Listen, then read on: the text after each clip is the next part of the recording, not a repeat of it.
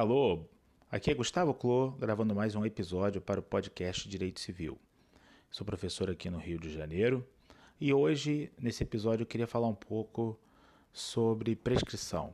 Né? Durante muito tempo existiu dúvida sobre qual seria a natureza jurídica da prescrição. Hoje, o artigo 189 do nosso Código Civil diz que a prescrição extingue a pretensão.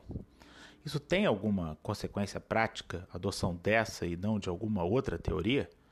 Bom, do ponto de vista prático, a principal consequência da adoção dessa teoria, de que a prescrição extingue a pretensão, diz respeito ao fato de que, no Brasil, nós somos mais permeáveis, por assim dizer, à ideia de que a prescrição possa vir a ser reconhecida de ofício.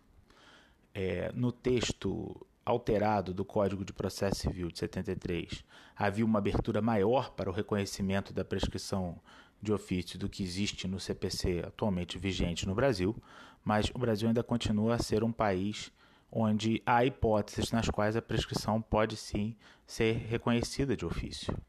E se nós formos buscar qual é a raiz teórica para essa possibilidade, está na adoção expressa da teoria de que a prescrição extingue a pretensão.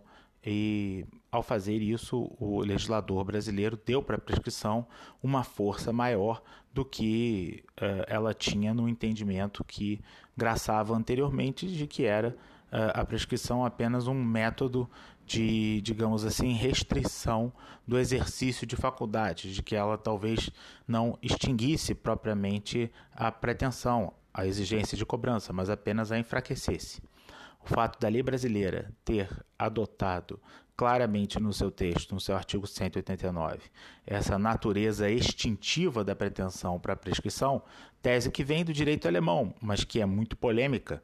Em textos muito antigos, como no Enes você vai encontrar é, críticas a esse entendimento no direito alemão, mas enfim, ele foi adotado e, e ele justifica toda a, é, a, a, linha interpretativa de que a prescrição no direito brasileiro deve ter muito mais força do que nós vamos encontrar em outros ordenamentos. Se nós formos ler, por exemplo, é, um livro como o, o livro do Bruno Troisi na Itália, é, Prescrizione como como procedimento, nós vamos ver que a leitura dele da prescrição como procedimento dá para a prescrição praticamente um caráter de julgamento. Aqui não, aqui a prescrição é uma coisa mais automática, porque justamente se adotou essa leitura é, no texto expresso do artigo 189 do Código Civil. Então, hoje nossa conversa foi mais teórica, mas voltamos aí das próximas vezes conversando sempre sobre ideias de direito civil, sobre jurisprudência, sobre posicionamentos que foram adotados e quais as consequências dessas ideias, dessas leituras. Muito obrigado.